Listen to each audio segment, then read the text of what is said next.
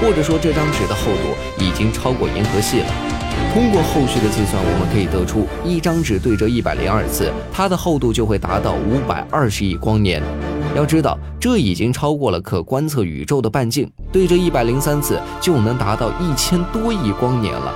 折叠至一百零四次的时候，它的厚度为两千多亿光年，这已经在很大程度上超过了可观测宇宙的上限了。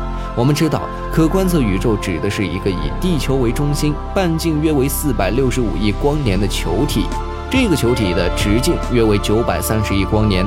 换而言之，以光每秒三十万公里的速度来看，它也需要九百三十亿年才能从一端飞到另一端。人们不禁感慨：偌大的宇宙，在我们看来是无边无际的，人们也无法得知宇宙的边界在哪里。你能想象吗？完成第一百零五次对折后，这张纸的厚度大约是可观测宇宙直径的四倍以上，大概是四千多亿光年。所以说，指数增加确实是一件十分恐怖的事儿。在经济学上，人们将与其类似的过程叫做复利。相传当年沈万三就是被朱元璋用复利玩到破产的。这种事儿看上去令人匪夷所思，但事实确实如此。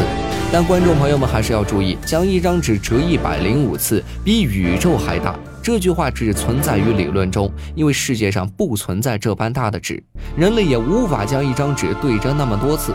通过今天这个例子，大家应该明白了指数级增长的威力了吧？如果你还是不信，不妨用自己的纸尝试一下。说起来，以往确实有一批人借助了现代高科技设备，将一张一米见方的纸对折了九次。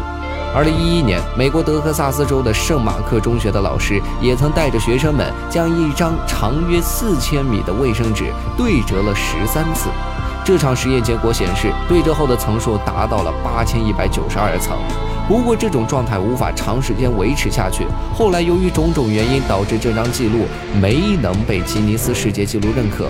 不过，这些人确实成功的创造了最高的纸张折叠次数记录。